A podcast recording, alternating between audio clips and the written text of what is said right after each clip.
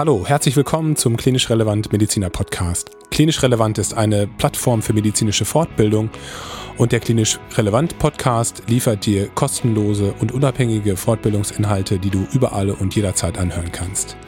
Mein Name ist Kai Grun und ich bin einer der Gründer von Klinisch Relevant. Alles weitere zu unserem Projekt findest du unter www.klinisch-relevant.de. Heute hörst du einen Podcast mit dem Hausarzt Dr. Ulrich Kozianka aus Dortmund, der dir einen Einblick geben soll in das Leben eines Hausarztes.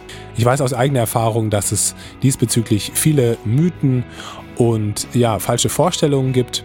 Und deswegen finde ich dieses Interview mit Ulrich sehr interessant. Vielleicht interessierst du dich ja gerade schon für eine Niederlassung. Ich denke, dann ist dieser Podcast genau das Richtige für dich. Viel Spaß beim Zuhören. Lieber Uli, wir haben ja zusammen studiert, ne? Ich hatte die große Ehre, mit dir zu studieren. In Bochum an der Ruhr-Universität. Abi 98, glaube ich. Und dann Abi 98 und dann haben wir ab 99 in Bochum studiert. Genau. Danke für deine Zeit. Wie ist das nach dem ähm, Studium mit dir weitergegangen medizinisch? Wo hast du dich ausbilden lassen? Angefangen habe ich im äh, Johanneshospital in Dortmund 2006, direkt am 1.1. Habe dann da so, oh, ich weiß nicht mehr so genau, aber ungefähr dreieinhalb Jahre Kardiologie gemacht, dann äh, für sechs Monate zwischendrin nochmal Geriatrie, mich vorwiegend auf der Intensivstation rumgetrieben und bin dann äh, ins Augusta nach Bochum in die Pneumologie gewechselt und letztendlich niedergelassen in der hausärztlichen Praxis. Noch drei Monate zusammen mit meinem Vater für das letzte Quartal in 2011 und dann zusammen mit der Kollegin in der Gemeinschaftspraxis seit dem 01.01.2012. Ulrich, warum wird man Hausarzt? Schwierige, vielleicht auch irgendwie äh, hochkomplexe Frage. Ähm, vielleicht war meine Hauptmotivation Mittagsschlaf. ja, das ist in der Klinik nicht ganz so gut möglich oft. Und du weißt, wie wichtig mir das eigentlich ist, dass ich äh, so eine Pause mittags brauche. Nein, Spaß beiseite. Also meine Ausbildung war ja sicherlich sehr von äh, Intensivmedizin geprägt. Äh, Pneumologie, Beatmung, Bronchoskopie, da war ich da eigentlich schon irgendwie gebahnt in die Richtung, aber ähm, natürlich bin ich familiär vorgeprägt durch meinen Vater, der hier diese Haushaltspraxis aufgebaut hat. Ähm, bietet die Niederlassung doch äh, viel, viel mehr gestalterische Möglichkeiten, das zu tun, was man will. In jedweder Form, ob das finanziell oder der Freizeitwert oder auch die Entwicklung äh, von allen möglichen medizinischen Themen ist. Hm. Vielleicht kannst du unseren Hörern mal so ein bisschen einen Einblick geben, was du so machst den ganzen Tag. Also ich glaube, dass der Hausarzt immer noch so ein Image hat, dass er doch unheimlich viel Bürokratie ähm, abzuleisten hat, dass er viele Bescheinigungen ausstellen muss, äh, dass er unfassbar viele Patienten bewältigen muss jeden Tag. Erzähl mal so ein bisschen, wie du das, wie so ein Tag, so ein typischer Tag bei dir aussieht. Vielleicht so im, im Anschluss an deinen bisherigen Podcast auch, also wir sind ja auch von Anfang an mit der Unternehmensberatung geführt und alles bei uns ist darauf ausgelegt, die Arzt-Patientenzeit so möglichst lang wie möglich zu halten. Also Bürokratie oder andere Abläufe äh, möglichst zu optimieren, dass ich für Oma Meier immer möglichst viel Zeit habe. Und das weiß man auch, da gibt es auch Studien zu. Ähm, also ich brauche kein großes äh, Sonogerät und noch eine LUFU und sonst was. Ähm, der Patient möchte, dass der Arzt sich äh, stressfreie Zeit für seinen Patienten nimmt. Und so ist das letztendlich bei uns auch eigentlich ganz, äh, hoffe ich, ganz gut organisiert, sodass ähm, für mich ist es eigentlich immer ganz entspannt, ist egal ob Grippezeit ist oder nicht. Ich fange äh, montags morgens um halb acht äh, mit meinem ersten Patienten und der ersten Viertelstunde an. an. Also kann ich eigentlich sagen, dass ähm, schon die Arbeit am Patienten den Hauptteil ausmacht. Man sagt immer so 70, 20, 10 ist so die übliche Einteilung. Also 70 Prozent bin ich in der aktiven Patientenversorgung, 20 Prozent in Verwaltung was es sonst noch so alles gibt und 10 Prozent Fortbildung, Innovation und sonst was dergleichen. Wir versuchen das bei uns ziemlich strukturiert zu halten. Wir haben das äh, ja letztendlich über zwei Jahre ganz gut entwickelt. Da hat so meine Kollegin kümmert sich viel um so finanzielle Geschichten. Ich mache ganz, ganz viel so Anfragen. Versorgungsamt ist ein Riesenstichwort. Ähm, ich bin sicherlich der, der bei uns sehr viele Hausbesuche macht. Da muss man einfach ganz klar sagen zu den Hausbesuchen, das ist ein System, das nicht gewollt ist. Also Hausbesuche sind schlecht bezahlt und zeitaufwendig, aber natürlich ist man dazu verpflichtet und äh, das ist einfach auch eine schöne Tätigkeit, zu den Patienten nach Hause zu fahren oder ähm, ich äh, versorge hier äh, so die klassischen für Altersheime bei uns im Umkreis. Das heißt, du hast ähm, entgegen dem äh, Image vielleicht, das es noch gibt, hast du schon sehr viel Zeit für deine Patienten, ähm, würdest du sagen. Wie viele Patienten siehst du so am Tag? Kannst du das sagen? Ich denke 40 bis 50 schon, ja. Ja. Wobei, das ist halt bei uns äh, unterschiedlich. Also wir, im Gegensatz, denke ich, zu vielen anderen haben wir reines Termingeschäft. Wie vorhin erwähnt, mir ist es total egal, ob Gruppezeit oder nicht. Ich mache in einer Stunde vier Patienten, sagen wir im Durchschnitt mal fünf, weil immer noch an meinem Unternehmen geschrieben ist oder es ist eine Verlaufskontrolle, die ich mir selbst einbestellt habe, sagen wir mal fünf die Stunde. Und dann haben wir halt sogenannte Notfallsprechstunden. Ähm, wir nennen es immer so ein bisschen so, finde den einen Kranken. Ja, ähm, natürlich sind äh, 19 Leute, äh, die nur wegen Magen-Darm oder äh, Bronchitis irgendwie äh, eine AU brauchen, aber es ist halt schlecht, äh, der Herzinfarkt und die Lungenentzündung dürfen wir eben nicht durchgehen und äh, den muss man dann halt finden. Ja, da ist es sicherlich viel, viel, viel Routine, aber man muss halt eben auch gucken, dass dann die Kranken nicht durchgehen. Mhm. Und genau das Gleiche machen wir dann am Nachmittag einfach auch nochmal. Ja.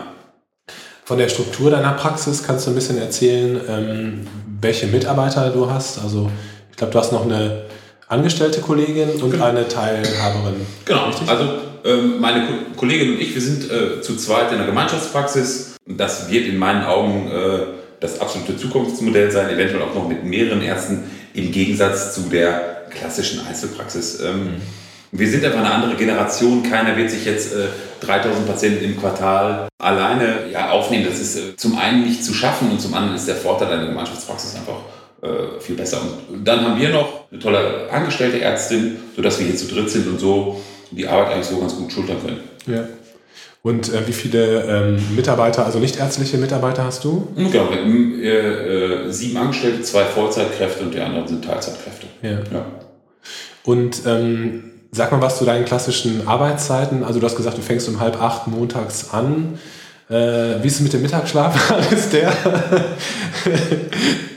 das, wo alle immer etwas neidisch sind, das ist vielleicht etwas übertrieben, aber ich habe eine schöne Vier-Tage-Woche. Also ich arbeite montags bis donnerstags mhm. äh, und habe freitags frei. Es stimmt nicht ganz. Ich bin eigentlich freitags auch immer in der Praxis, aber wenn ich freitags frei haben will, ich habe keinen geplanten Patientenkontakt am Freitag.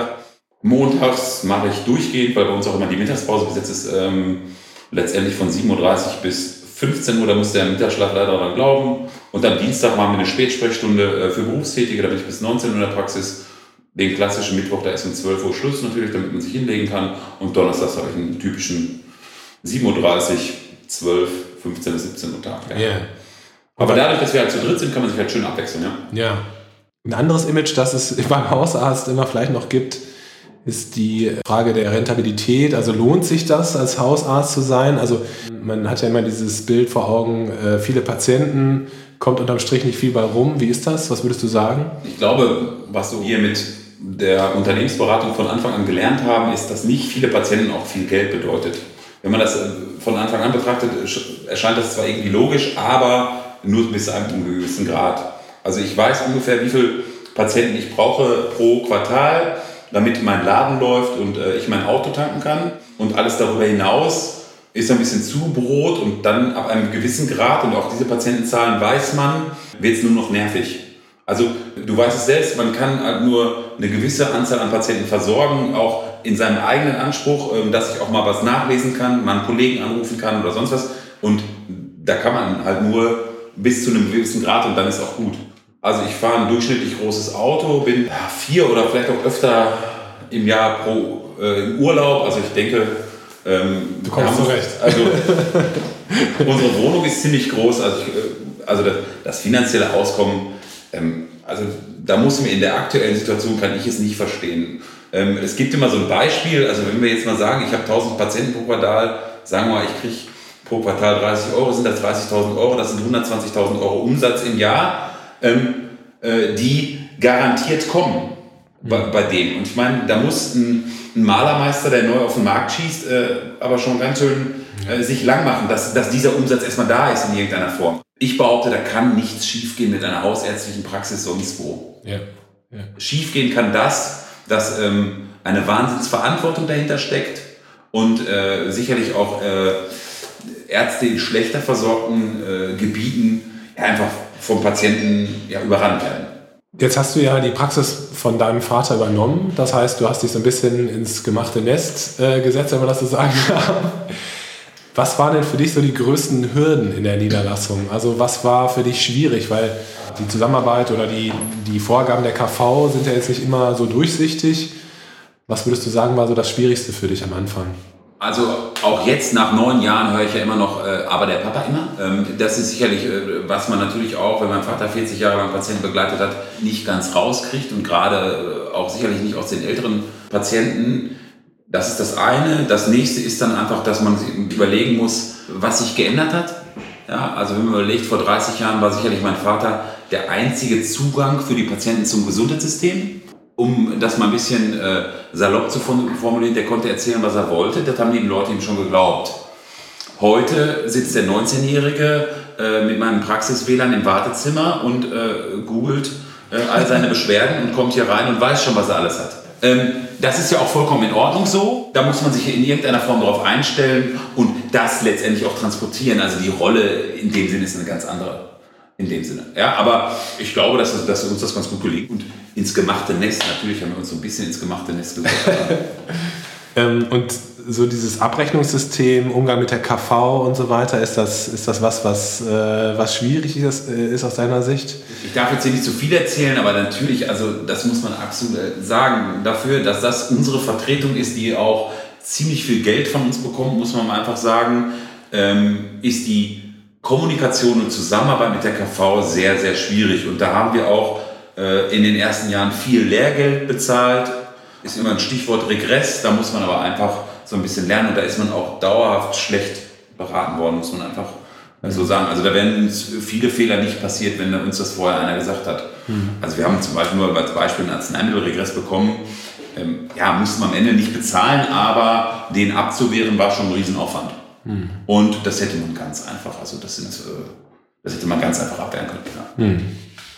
Und äh, sag mal, für jemanden, der neu in seine Praxis einsteigt oder neu sich niederlässt, denkst du, ist es schwer, ähm, sich in dieses Abrechnungssystem einzugrooven? Braucht man da Kurse zu oder, oder ist das halbwegs durchschaubar? Ich glaube, es wird ja heute niemanden mehr geben, der äh, alleine eine Praxis aus dem Boden stampft. Also man wird ja mhm. wahrscheinlich immer irgendetwas Bestehendes übernehmen. Mhm. Ja, also es wird Mitarbeiter geben, die sich mit dem System schon auskennen. Ich kann jedem nur empfehlen, sich von Anfang an das erscheint immer allen in irgendeiner Form teuer, ist es aber am Ende des Tages ganz, ganz sicher, sich Profis dazu zu holen. Ja. Und dann geht es nur darum, zu lernen, wie funktioniert so eine Abrechnung und äh, wie liest man eine Abrechnung. Also was bedeutet die Ziffer da, was kriege ich dafür, was kriege ich da nicht für, mhm. ähm, sich da einzulesen. Aber das sollte eigentlich für einen Mediziner kein Problem sein. Mhm einfach mal abseits. Aber das ist auch spannend an der Niederlassung, sich halt auch mal in andere Dinge einzulösen. Aber mhm. das ist kein Wunderwerk. Aber ich kann jedem nur empfehlen, sich professionelle Hilfe mit Verlaub auch abseits der Kassenärztlichen Vereinigung zu suchen. da gibt es ja viele Möglichkeiten. Absolut. Ja, und viele gute Angebote. Stichpunkt Digitalisierung, du hast es gerade schon angesprochen mit dem Patienten, der mit deinem WLAN im, im Wartezimmer googelt. Gibt es irgendwie schon Auswirkungen, die du so in deiner hausärztlichen Praxis erlebst, ähm, von der Digitalisierung, vielleicht auch sowas wie Videosprechstunden oder so? Hast du schon mal Kontakt damit gehabt, jetzt auch in der Corona-Zeit? Videosprechstunde ist bei uns möglich. das ist ja jetzt so lustig.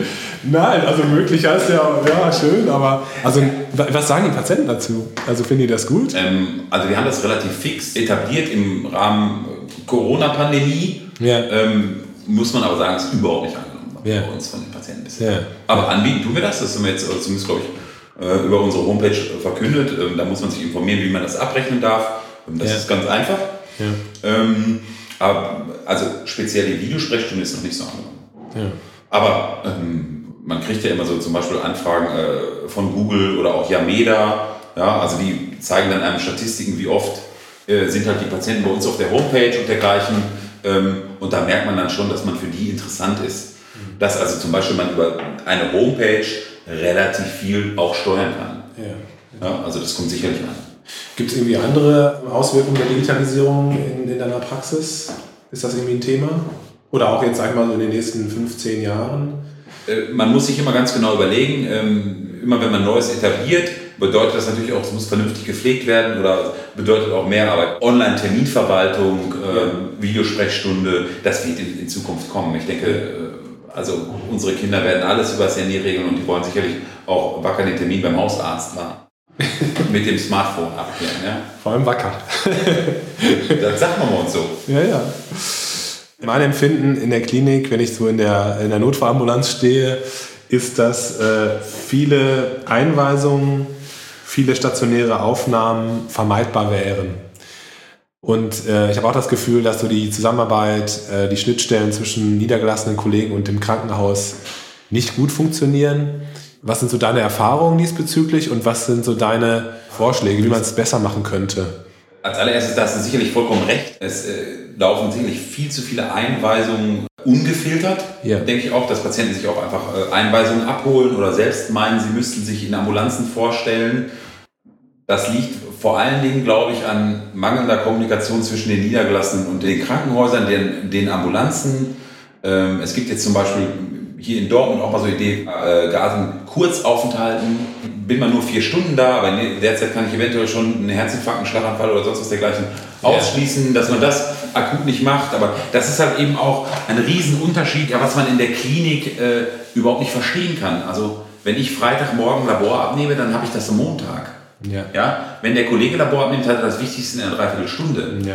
Ja, ähm, der muss drei Kreuze machen, seinen Radiologen anrufen und dann hat er ein Bild von allem. Ja, das habe ich halt übermorgen. Hm. Das ist eine ganz andere, denke ich, Wahrnehmung. Das muss eine organisierte äh, Kommunikation sein zwischen irgendwie Ambulanzärzten und niedergelassenen Ärzten. Ja. ja. Ich kriege jeden ans Telefon, klar, wenn ich, wenn, wenn ich das äh, wünsche und ein Patient von mir geht schlecht, aber das ist ja nicht das System. Mhm. Deshalb machen Praxen an Krankenhäusern natürlich schon Sinn. Aber da haben natürlich die niedergelassenen Kollegen berechtigterweise auch die Angst, dass ihnen dadurch die ambulanten Patienten geklaut werden. Mhm. Natürlich geht jeder Patient in eine Praxis, die direkt an ein Krankenhaus angeschlossen ist, wo er weiß, dass dahinter all der Apparat steckt. Ja, aber ich sehe das genauso. Ich glaube, dass halt einfach diese Schnittstellenproblematik zwischen stationär und ambulant äh, extrem groß sind und dass einfach, sobald der Patient das Krankenhaus verlässt, reißt der Kontakt zum Krankenhaus ab und andersrum. Ne? Also wenn der Hausarzt oder der niedergelassene Kollege seine Patienten ins Krankenhaus schickt, das ist natürlich nicht immer so, aber ähm, passiert es schon so, dass, dass der den Kontakt zum Patienten verliert und gar nicht so richtig weiß, was passiert jetzt mit meinen Patienten. Ähm, da muss viel mehr, äh, viel mehr Kommunikation stattfinden und auch strukturierte Kommunikation stattfinden. Das, das ist äh, sicherlich zum einen der, der, große Vorteil an meinem Job. Bei mir läuft alles zusammen. Ich kriege die gesamte ja. Geschichte mit. Ich kriege auch den zweiten und den dritten stationären Aufenthalt mit. Ja. Den kriegt der Kollege äh, nicht mit. Aber wieder Stichwort Digitalisierung. Wir kriegen es nicht in irgendeiner Form hier bei uns geregelt, dass ich online auf irgendwelche Befunde, Arztbriefe oder sonst was dergleichen relativ ja. unkompliziert zugreifen kann. Ja, ja, dass nichts gespeichert ist auf der Krankenkassenkarte. Dass jeder Patient mit seiner Krankenkassenkarte machen kann, was er will. Mhm.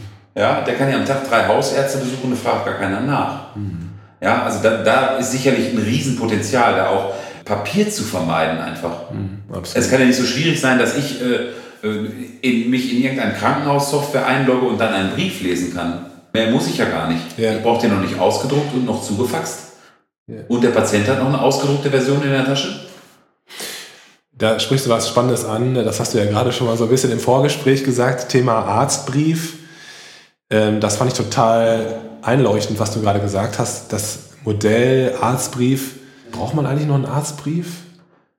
Aus der Sicht des Hausarztes, also wir reden gerade über 40 Patienten am Tag, das ist auch so ganz normal. Es gibt sicherlich äh, Kollegen, die sehen noch viel, viel mehr.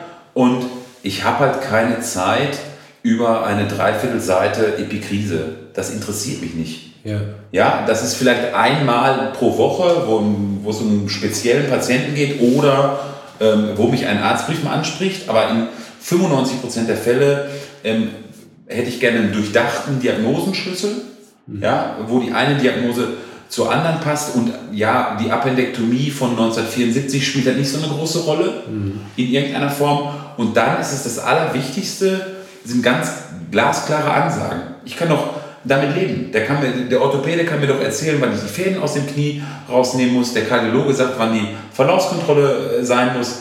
Ja, ähm, natürlich habe ich von allem Ahnung, aber nichts richtig und deshalb ähm, hätte ich das ganz gerne vernünftig kommuniziert, mhm. klare Ansagen und was auch immer so eine Geschichte ist, ähm, ich entwickle mit einem Patienten eine antihypertensive Medikation über zwölf Monate mhm. ja, und der Assistenzarzt hoch motiviert in der Kardiologie braucht äh, drei Tage, um die komplett umzustellen. ja, ähm, auch weißt da, du selbst, Medikamente haben viele, ja. viele äh, Einflüsse. Ja. Das könnte man, könnte man auch vielleicht mal drüber reden. Ja, genau. Ja, also auch wieder Thema Kommunikation. Ne? Und es wäre natürlich super auch für den Assistenten dann in der Klinik, wenn er Zugriff zu deinen Unter Unterlagen hätte ne? und dann gucken könnte, was alles schon vorher versucht worden ist. Ne? Genau.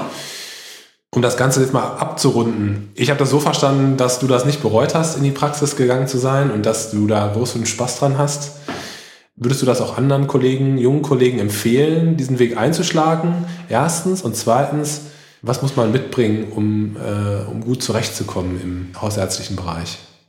Ich glaube, das Allerwichtigste im hausärztlichen Bereich sind schon eine gewisse Art von breiten Schultern, weil das ist natürlich das, was man äh, im Vergleich zum Krankenhaus, also ich habe keinen Oberarzt, den ich anrufen kann mhm. und äh, keine ganze Abteilung in irgendeiner Form hinter mir.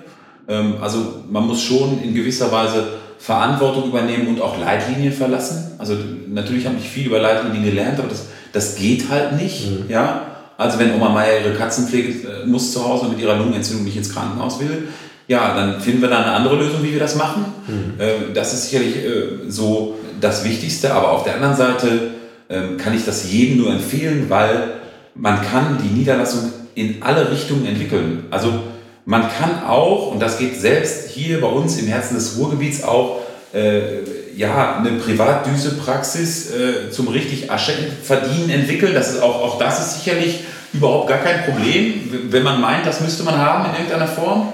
Ja, also ich kann mich online aufstellen und was ich, irgendwelche Check-up-Pakete oder sonst wie, wenn ich das drauf habe, sicherlich. Ja, ähm, und das ist äh, gar nicht, glaube ich, vollkommen unabhängig vom Standort. Auf der anderen Seite sind sicherlich aufgrund der Minderversorgung in der hausärztlichen Versorgung die KV und sämtliche Krankenhäuser auch also zu allem bereit. Ich kann auch äh, vier Tage Hausarztpraxis machen und noch äh, den fünften Tag äh, Koloskopieren und Gastroskopieren. Genauso kann ich am Wochenende auch noch mich in jeden RTW schmeißen oder sonst was, wenn, man meint, das müsste man auch alles machen. Also das ist der Riesenvorteil. Man kann es in jedwede Form weiterentwickeln. Mhm. Man kann auch, glaube ich, äh, nicht ganz so viel arbeiten und auch an, das hat auch einen adäquaten Freizeitwert. Mhm. Ja, also unsere angestellte Ärztin, ne, die hat jedes Wochenende frei und alle Feiertage. Das ist schon mal viel wert äh, im Vergleich zu jedem Assistenten, der da jedes zweite Wochenende äh, ran muss. Ja. ja. also der Freizeitwert der Niederlassung ist auch, finde ich, absolut nicht zu unterschätzen. Mhm. Ulrich, vielen, vielen Dank. Das war ein spannender Einblick in deinen Job. Ich danke dir für deine Beharrlichkeit. Wir haben da ja schon etwas länger darüber gesprochen, dass man mal so ein Hausärzte-Podcast, aber ja. Ja, ich fände es super, wenn wir uns echt nochmal über ein paar andere ähm, hausärztliche Themen unterhalten können, vielleicht. Können wir gerne machen, dann bin ich auch richtig vorbereitet, da kann ich was erzählen. Gerne, sehr gut. Ja, vielen Dank, Ulrich. Gerne. Auf bald. Auf bald.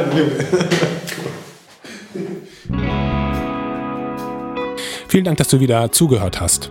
Am Ende vom klinisch relevant Podcast weise ich immer gerne darauf hin, dass wir präsent sind auf vielen Social Media Kanälen, wo du weitere Informationen über uns sammeln kannst und wo du auch in Kontakt mit uns treten kannst. Darüber würden wir uns sehr freuen.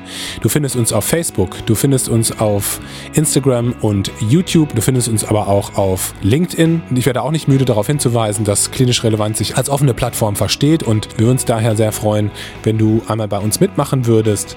Du kannst dich gerne melden unter kontakt at klinisch-relevant.de. Bis zum nächsten Mal wünschen wir dir eine gute Zeit, bleib gesund, ciao.